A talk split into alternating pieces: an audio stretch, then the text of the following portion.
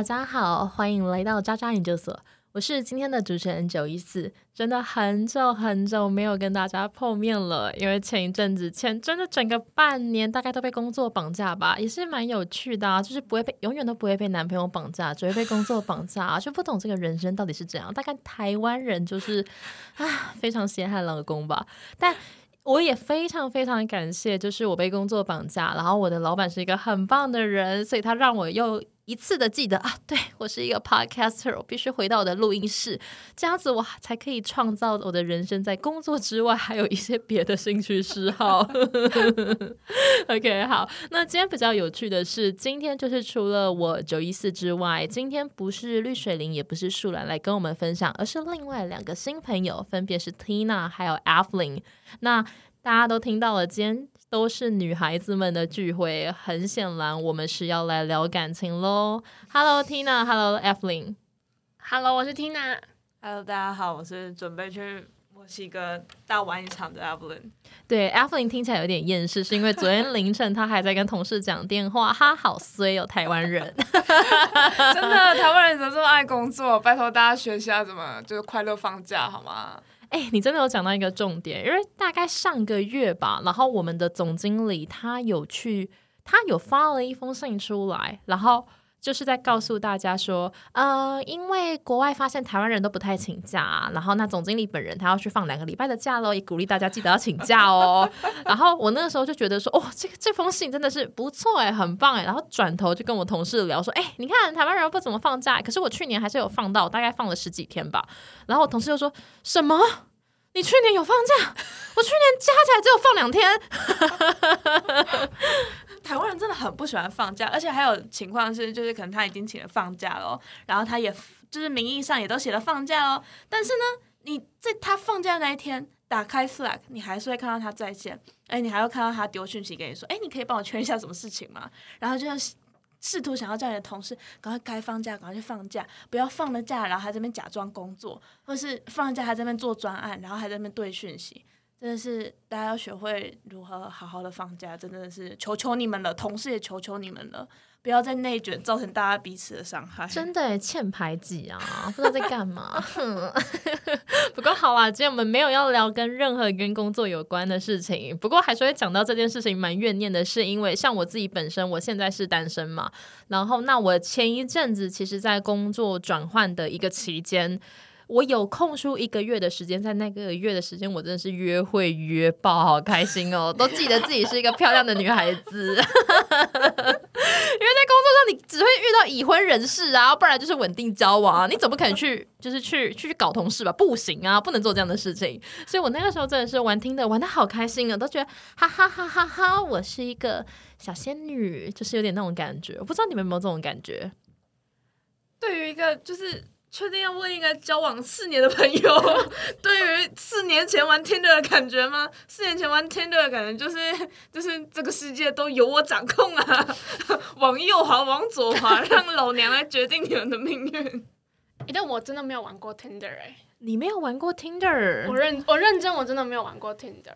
你为什么要在这个录音室里面装纯洁？哎，我没有。Tina 你真的是很恶心哎。对啊，Tina，你等下想。跪得出去吗？那你有听过你朋友玩 Tinder 吗？有。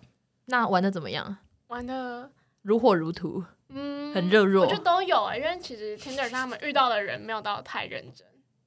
哦，你说上面都遇到是比较想要 one night stay 比较多？Yes，one night in Beijing。OK OK。但我觉得好像有点有点极端，就有些人有些人就是就是只想要玩一夜情，但是好像。就像我身边的朋友们比较木讷一点的，可能就会对于这种交友软体保持一个害怕的状态，可能就玩几下，然后就啊，感觉里面就就不是很认真，然后然后然后就结束了。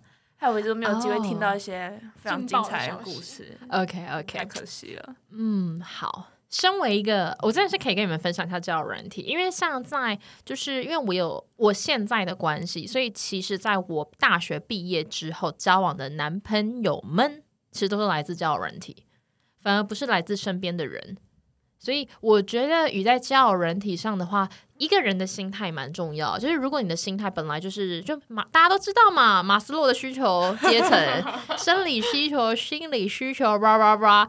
有些人在上面找一些，就是找一些很短很短的短暂之夜的浪漫关系，那就是他们生理需求需要吃东西了。那有些可能是心理需求，他需要一个男朋友或是女朋友。那他们就会找伴侣，所以我觉得这个是很直接，是回归到你本来在上面你是用什么样的角色在找人。然后，那像我自己有好朋友，他们其实在玩 Tinder 的时候，他本来就有对象了，可是他玩听的原因也不是想去认识别的对象，而是他真的是要交朋友。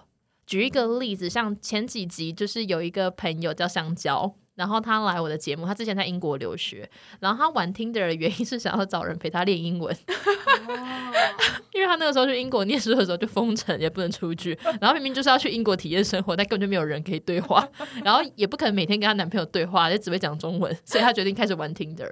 所以我觉得这个是取决于你不同的目的，像我就是跟我男友在一起，其实也就是建立在一个我本来就是要交男朋友，或者是我想认识异性的角度。嗯嗯嗯，所以就会约会啊，然后吃饭，然后比较合得来就会交往。嗯嗯嗯嗯嗯。好，那帮两位科普的 Tinder，就是因为我现在我就觉得我现在就压力有点大，我就感觉就头上有长角啊，很坏，啊，要叫他们做一些坏事。因为两个都已经交往四五年了。好了，没关系，你们今天就是听我讲故事。那今天我要跟你们分享的故事是我其实，在年初的时候，我遇到了一个渣男，很意外。很意外，我其实也有点意外，我真的蛮惊讶，我也会遇到渣男。嗯，对，而且是我突然惊觉，哇，我遇到渣男耶！这样快快来分享一下这么个渣法？OK，太好奇了，我来讲一下他的背景好了，就是对方其实大我二十岁。What？对，是一开始就知道，还是后面很后面才知道的？我是跟他第一次约会才知道，OK OK，呃，照片看起来就是非常的成熟。他其实是台湾人，然后是在德国，因为他在德国工作二十年，然后是一个建筑师。哦，对，然后从一开始我们的对话就是非常的健康，也没有任何要约，什么都没有。就是因为其实你知道，其实你有玩交友软件的话，你就会知道说，你想要认识一个人，一个人有没有想跟你当朋友，从最基本你在跟他对话的时候，他真不真诚。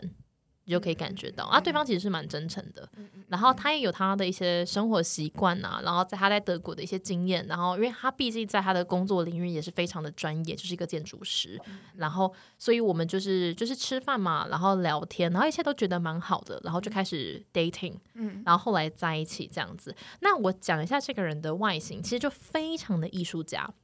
OK，留一个小马尾，然后我第一次见到他的时候，我不得不说，他真的就是他的型，就是我喜欢的类型。嗯嗯，你说完全是我的菜嘛？就是脸完全是我的菜嘛？我必须很老实跟你们说，不是。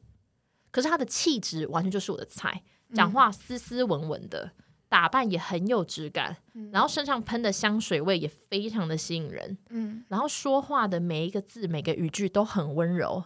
然后懂得怎么样跟女生互动，也很照顾女孩子，相处也不会让你觉得有压迫感。因为有些可能有些男孩子年纪比较轻一点的，或者是年龄没有大我们多少，他可能跟你约会了没多久，他就会展现出一个他想征服你的欲望。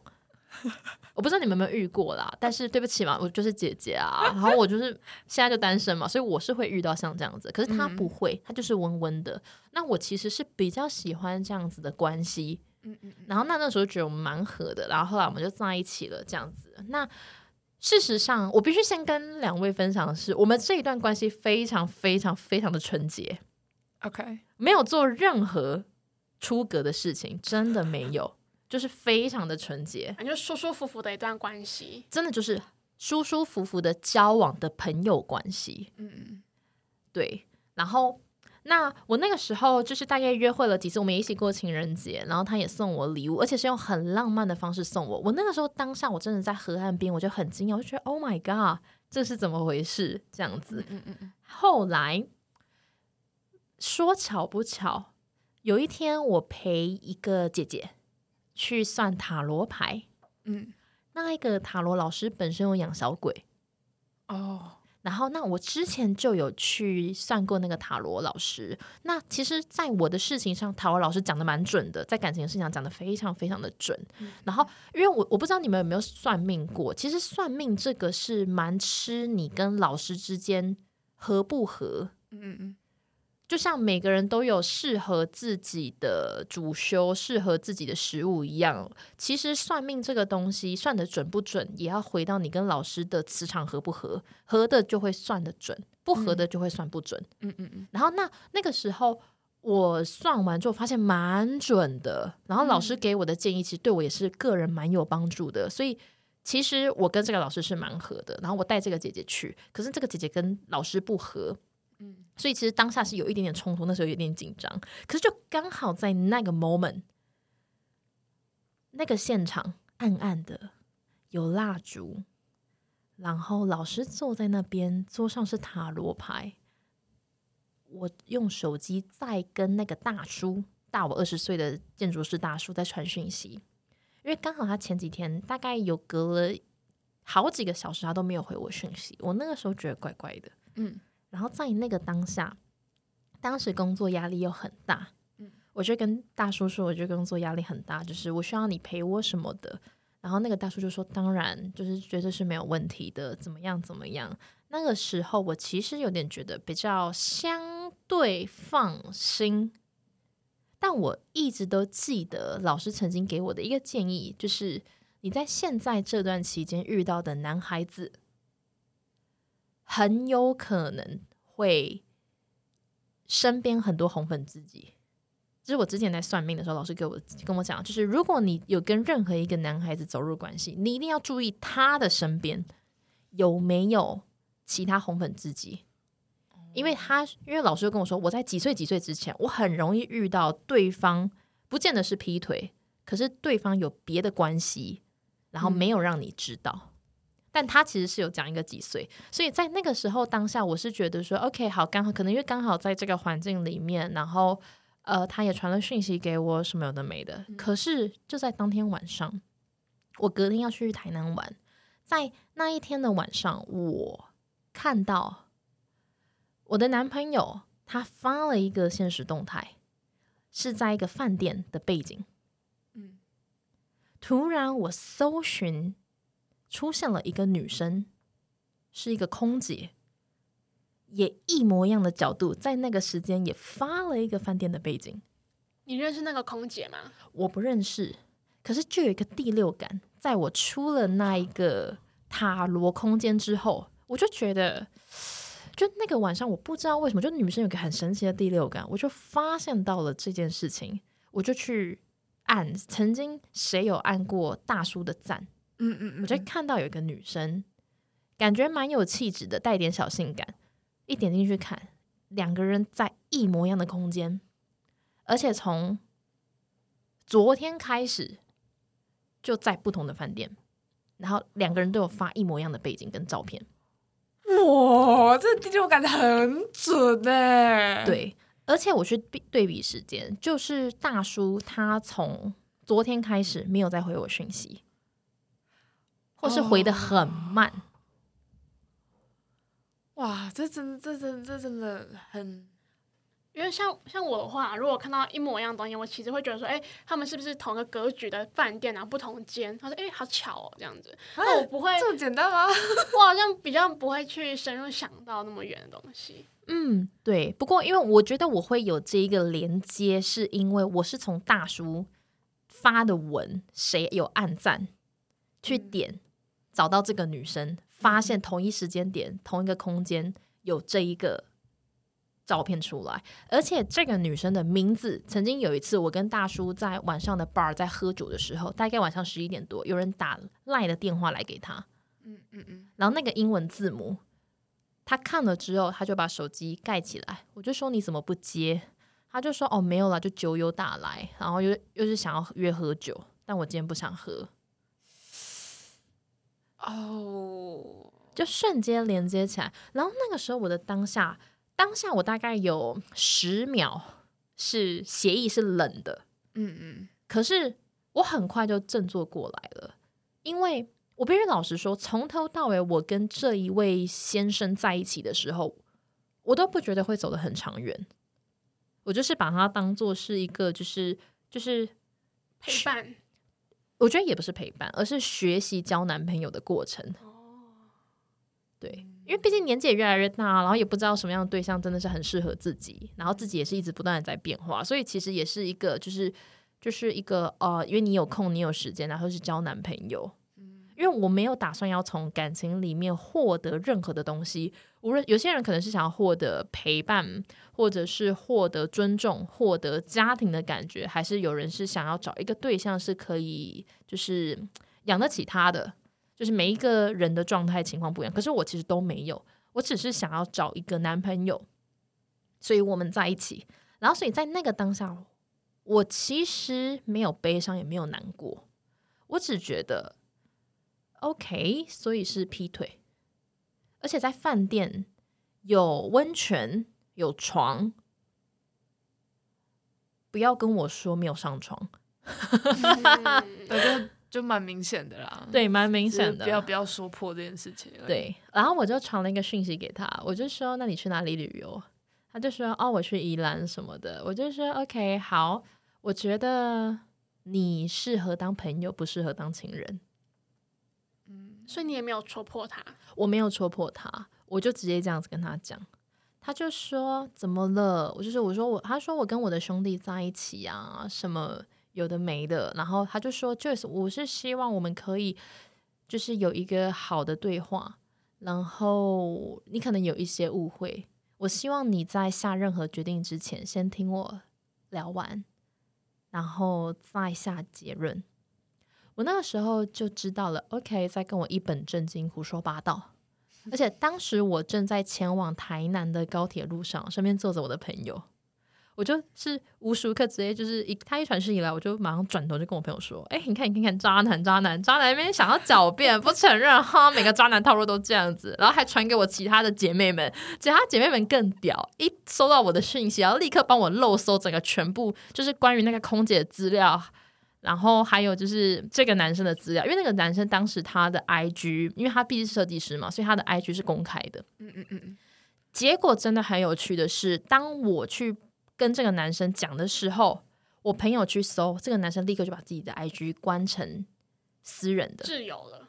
哦，没有自由了，就是对对，他就直接把它关成私人的。就是怕被其他人再搜寻这样子，然后我朋友就跟我说：“哎，我看不到渣男大叔的 IG 了，但我现在看得到空姐什么。”他们还去帮我比对，然后因为我不是说了一个大叔是在德国工作很久了嘛，嗯嗯嗯，然后我朋友就去搜，他说：“哎，你看这个大叔跟这个空姐十二月的时候就在约会了，因为十二月的时候这个空姐就有发了一句德文。”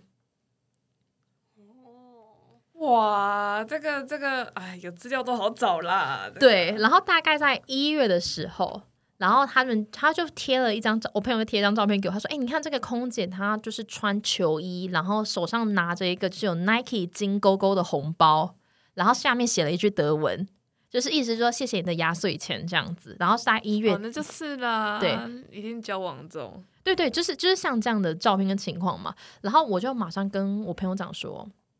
哦，勾勾，我知道，就是他有跟我说哈在，因为我们呃，你哦，今年的过年是二月中的事情，然后那因为我们也是在过年期间认识的，然后在二月初的时候，他有跟我说，就是他在过年节之前，然后他有陪家人去买一些运动用品，然后他自己也买了一双 Nike 的球鞋，所以那个红包就是真的，就是真的要用一个英文单词叫做 definitely。毋庸置疑，有排除就是什么姐妹关系吗？可能远房表妹之类的。嗯，很肯定不是，很肯定不是，真的很肯定，很肯定不是。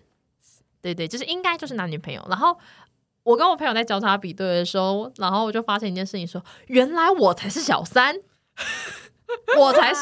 哎，对以时间线来说，你才是第三者哦。对，以空姐的角度来说，我才是小三吧。哇，对我就去，我就回想，就是曾经大叔跟我讲的一些事情，他就说，就是他就说，Joyce，我觉得你比较好啊什么的，因为他就说他回 台湾的这个路上，他其实还是有跟一些女生约会，然后但有一些女生可能一坐下来就是要求什么要有什么，然后他才会考虑再继续往下走，就是交往的关系什么的。然后就是像你，你就是很贴心啊，然后也就是思想深度也够啊，什么有的没的。你们是不是觉得点点点？就是就是就是啊，谢谢哦，谢谢哦，谢谢哦。你你你可以什么时候走？OK，话讲够了吗？真的。然后因为他就一直狡辩嘛，然后后来我就直接跟他讲说，嗯，我觉得其实我都知道了，但是我觉得我们还是可以当朋友。他那个时候发现我第二次讲这句话，他就直接跟我道歉，就我很抱歉，我伤害了你，我很抱歉，我说了谎。先先跟那个空姐道歉吧。你 对对，很好笑，对不对？然后我后来我都不回他讯息，然后他就一直狂传讯息来，他就说我们可不可以喝一杯咖啡？然后我们还是想跟你聊聊，去讨论。然后因为那时候我在台南三天，然后那我们就一直疯狂嘲笑这大叔，他好好笑，他都几岁人了，那么老，然后还做一些丢脸的事情。而且跟你们讲一个很恐怖的事情是，那个时候我们在台南孔庙，嗯台南孔庙旁边有一个武庙，然后是里面有一个月老。我必须说，里面的月老我觉得超级无敌灵验。因为我在跟我的前前男友在一起的时候，其实那时候我们在暧昧的时候，我曾经去这一个五庙的月老，我去跟他拜过，我是说我希望就是可以迎来真的桃花这样子。然后真的是果不其然，大概下一个礼拜，我就跟我的前前男友在一起了。哎，他是一个很好很棒的人。然后在当下，我其实去这个武庙拜拜的时候，然后因为我们就先走完了流程，我去跟月老说，就是我希望月老你可以帮我斩掉我所有的烂桃花。就是就连暧昧的那种，我都也没有很想要，因为那就是烂桃花，我真的没有什么心力去处理这些事情，很烦。拜拜完的一分钟后，这个男的立刻在传讯息来了，嗯然后就是还是持续性的疯狂道歉。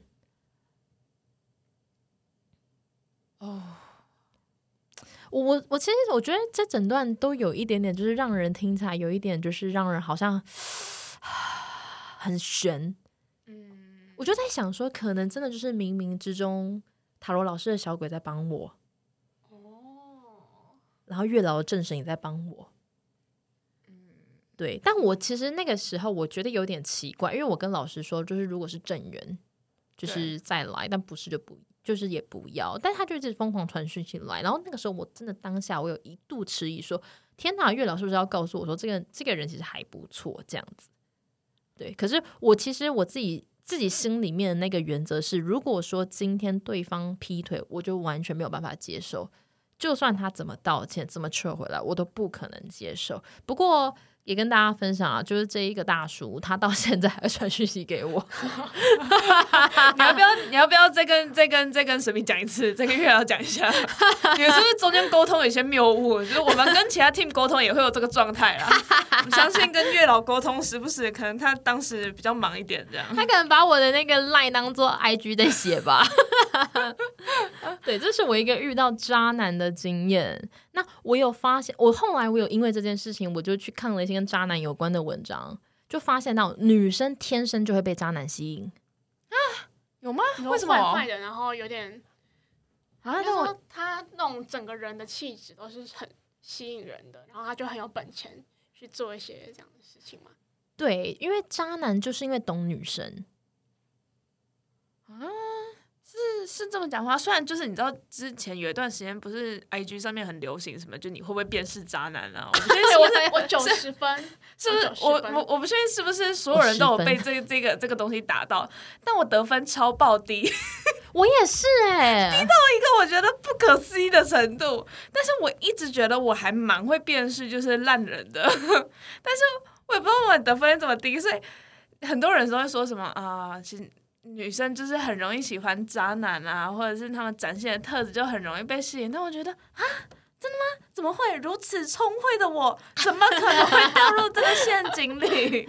我觉得应该是这样子讲，就是嗯，因为渣男懂女生，他知道女生闹脾气的时候要怎么应对进退，哦，对，所以就是女孩子比较容易沦陷，可是直男可能就不会，直男就是直来直往，然后女生生气，他会想说你为什么生气？然后直男可能有些直男学会了道歉，但女生可能会生气说这不是道歉的问题，你真的懂你错在哪里吗？直男就不懂，但他的他就是一台机器，他就想说 OK 好，女朋友生气了，好不要跟他辩解，直接道歉啊。但是道歉之后，女朋友又骂说：“你到底知不知道你的问题在哪？”可是我就是不知道啊。但你就看起来不开心啊，那我就是要道歉嘛？怎么办？他就会宕机。你们应该都有这个经验吧？有，我没有，你没有哦？那你男友应该是真的是非常的贴心。我们在找对象的之前，我们就要先设定好，就是就是他他对于逻辑这件事情敏不敏感。我们我我本人的就是就是交偶。呃，交友取向定义为就是我需要一个非常聪慧的男性，然后他可以木讷没关系，我可以慢慢调，就是调整他的参数，就是比如说在生日的时候应该先做什么，后做什么，吵架的时候流程应该长怎样。但是，对，但是，但是，但是渣男哦，好了好了，我没有我没有真的遇过，所以我就很可能很难给出一个完美的答案。你我就举个例子好了，比如说男生跟女生相处在一起的时候，渣男很知道什么时候手要放在女生的腰上，或是什么时候要拍拍女生的头。哦，好像是直男就真的不太会。哎，对，真的不太会。直男你可能要主动把他手牵起来，或者你要去暗示他，那可能暗示也听不懂。你要很直接的说，你其实现在手可以放在我肩膀上，没有关系。真的，真的。然后他就说，可是。可是你现在生气耶！你现在生气，我还可以碰，就是跟你有身体接触吗？我会非常认真并且迟疑的回应这个问题。然后我就会说，可以啊，就是你可以摸头，但是但是你在生气耶，他就非常着重你在生气这件事。对，所以你不你不能有任何肢体接触，然后怕就是碰到任何不该碰的地方，会导致更大的怒火涌，就是涌泉而来这样子。没错，所以现在稍微知道直男跟渣男的差别了吧？可以，可以，可以，可以。所以大叔当时就是会让我就觉得说，OK，我可以交往，其实有很大的原因是因为我以为他是一个很好的一个人，可是我发现到了一件事情是，他是一个好人没有错，可是他会这么长久的一段时间没有固定的伴侣，或者是会跟前女友吵架分手，然后也没有结婚的一个可能很根深蒂固的原因，就是他对于感情的价值观跟一般人不一样。嗯嗯嗯，哇，这样这样是不是攻击范围略大？没有错，我们就是渣渣研究所，我们讲乐色话。Sorry 咯，越来越多人在攻击。回去调数据，看那个到底四十五岁以上的收听人数多不多？他们可能会听到气到中风吧。在攻击我，在攻击我，你们自己去。对，可是我也想要跟你们分享的一件事情是，我觉得女生嗯的想法真的会在感情里面蛮重要的。因为像我自己本身，是我身边很多女生朋友们都对感情放的很多，嗯，就是就你你们两个其实已经相对放的比较不多的，就你们都很爱你们男朋友，我都知道。那 还还是还是要讲一下，怕你们男朋友听到。但还是想要讲一件事情，是因为你们还是有你们的生活重心，你们有你们的兴趣，你们的工作，你们想要发展的事情。像 Evelyn 之前还考了一个。丙级中餐中餐丙级中餐丙级 对，就是大概就是会有像这样子的一些桥段。可是你们身边也会有一些朋友，女生是真的是一百趴的心力放在男生的身上。有，对，世界就是围着男朋友转。有，但是我都会骂他们。对，对，其实我也是，我大概也可能也不一定骂，但我肯定会有类似，就是说你可以做一些你喜欢的事情，就是你不用。觉得说哦，男友现在在忙，男友不理我，你好像天诛地灭的那个感觉。那我其实，在这一段跟大叔的关系里面，我必须老实讲，我是喜欢他的，我也想见到他，我也想跟他说话。可是我每一次跟他约会完，我都觉得很浪费时间，消耗你的能量。Maybe 对。然后我曾经有跟我的同事聊过这件事情，我同事又跟我说。那就是你不够喜欢他，我就说为什么我会想见他，我也想跟他说话。我同事说，如果你真的喜欢一个人，你不会觉得跟他相处在一起的每一刻都会让你觉得浪费时间，会甘愿浪费时间在他身上。对，那个时候，因为我有一个好朋友，他其实就是为为丢爱卡餐戏嘞。为爱咔惨戏，对，为爱惨死的那一种人，他就是永远就是为爱而生。我其实有几个朋友是这样子，然后他曾经问过我说，我朋友问过我说，为什么你可以这么理性去处理这件事情，还当一个笑话叠对叠在对着这个大叔男友？我说，因为我。其实，在每一段关系里面，一旦走不下去的时候，或是我不能接受的时候，我都这样子。可能是就像吹冷气吧，有些人就是需要每个夏天都要开冷气，有些人就是可以不开冷气也过得很舒服。我可能刚好就是属于那种对于感情需求低、需求度比较低的人。嗯嗯。然后我朋友一直很努力想要去理解。我就说，我觉得这个你就参考就好，只是刚好我是这样子的人，然后你是对于感情需求比较高的人，所以你会愿意就对方做错事情，你会原谅对方。可是我可能没有办法，因为那就是我的底线，我的底线不会后退。对，我觉得其实每个人对于他自己在感情里面要索取什么，也都差非常多。是因为像我自己会很需要对方时常跟我展开。就是高质量对话，就比如说我们人生应该走什么方向，我们在我们在做人生决决策上面需要考虑哪些变数，他可能会质问我，然后我会依照我逻辑去回答他。但其实后来发现，我其实很多朋友之间跟他们彼此伴侣之间对话，根本就不会到这么 intense。有些人可能就是，嗯，有些人可能就是他们在伴侣关系当中就只是要寻求一个陪伴。比如说我打游戏有固定一个伴侣，然后平常做，呃，如果如果算即便分居两地，但我就是平常可以打屁聊天就好了。他们也没有需要说什么，呃，我们对彼此未来长远的规划有多缜密啊，我们做每件事情要多有逻辑呀。然后你最近就是他们也，甚至可能有些人也不一定到一定要分享说你最近的工作生活要怎么样。我觉得这对我来说是一个就是新的突破，就他们可能连像。我跟我男朋友可能会常常讨论说：“哎，你在工作上发生什么事情？在学习上发生什么事情？然后我最近发生什么事情？我怎么解决的？然后就是感觉彼此都彼此自己的生活，但有些人他们连这个也不会过问，所以就是他们就是互相打完游戏，哎，就结束了，舒压用的。哎，对，那我只需要一个朋友就好了。哎，对，但他们把这个叫为感情，就是大大家对感情这件事情定义差太多了。嗯，所以后来我就觉得。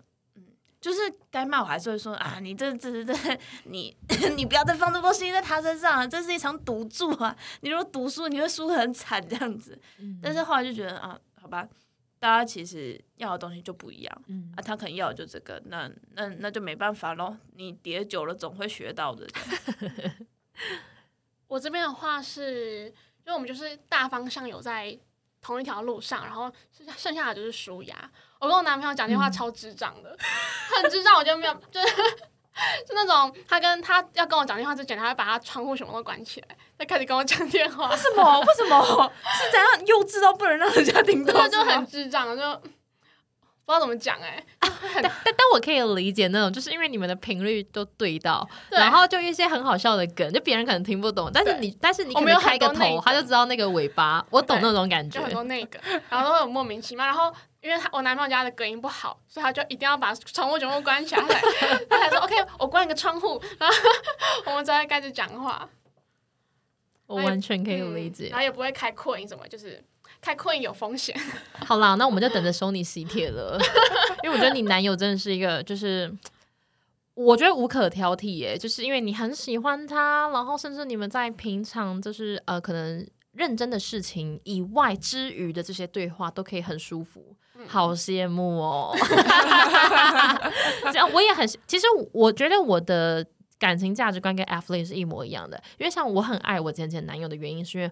我每一次跟我前前男友的对话都是很高质量、很深入，嗯，然后就是，而且因为因为我前前男友是一个外国人，然后他有他很强大的一个宗教信仰，因为他一出生就受洗，他就已经是了这个宗教，所以其实反而他的宗教跟他的思维带给我很大很大的心灵平静。嗯，我觉得心灵平静超重要，没错，哎，情绪稳定价值是伴侣最重要。提供的一个能量之一。对，主要核心价值。但反而我在跟这个大叔在交往的时候，我自己是，嗯，我们都是有能力去做深度对话的。可是我觉得我们的本，我觉我在想，我的本质价值观是有落差的，因为有的时候有一些东西好像没有办法去，呃，就是就是。嗯，我有点难形容这件事情，因为深度价值观的时候，其实有的时候不只是你跟你的伴侣，还有你跟你的朋友，其实是你们一起讨论到未来的事情。嗯，所以你可以去谈一个很深度，就你想要变成什么样的方式。可是他其实对我，或者是我我在对他的时候，我们都有点觉得，就是因为我们就是一段时间的过客。嗯，所以很多的东西比较是像是可能我分享我的，然后他分享他的，我们有一些 project 什么什么在做的，就真的会比较像朋友。而不像是我真正我知道我想要追求的那种心灵上的伴侣，所以这也是为什么我在跟他约会了之后，我通常都会觉得蛮浪费时间的。哦，就有点像是彼此交换一下意见，哎，你有你的，哎，我有我的，但是我好像也没有要对对方给什么建议啊之类的。对，对，就是大概会像这样子。所以我觉得，我觉得针对于这一段关系跟这一段感情，其实我本来在最一开始我遇到这件事情的时候，我就想说我要来我的 podcast 上面录，然后好好的骂。可是真的事过境迁，因为二月到五月，现在大概是将近四个月的时间，我发现到我好像有点忘了很多细节。因为我刚也是边讲边想，我觉得哦，对对，但就是神，就是一些鬼怪的事情就记得很清楚，但是其他的事情我有点记不太清楚，是因为这个人好像在我的心中，我有一点点觉得褪色了很多，然后也没有那么重要。对，因为他可能从来就不重要吧，我就不记得。刚好更新一件事情，他好像跟空姐闹翻了。我们最喜欢听这种事后八卦了。为什么呢？因为我今天我就有一个好朋友，然后他去吃，他去一个高级餐厅吃饭，他就看到那个空姐，他就还偷拍给我说是不是是不是？我就说哎是哎，然后我就说那那你觉得他本人跟照片有差吗？然后我朋友立刻讲说嗯照片比较漂亮，本人就长那样。对不起好地狱梗哦，sorry。反正他就拍了给我之后，我就因为我就无聊嘛，我就去翻空姐的那个就是照片。然后因为空姐其实基本上她就有点像是伪网红，就几千 follower 这样子。我就边看的时候就看到她就突然有在写说什么哦，空姐空姐大约三十二岁左右，她就在她的贴文上面写说就是小兔子要康复了。我在想小兔子应该是她在讲她自己。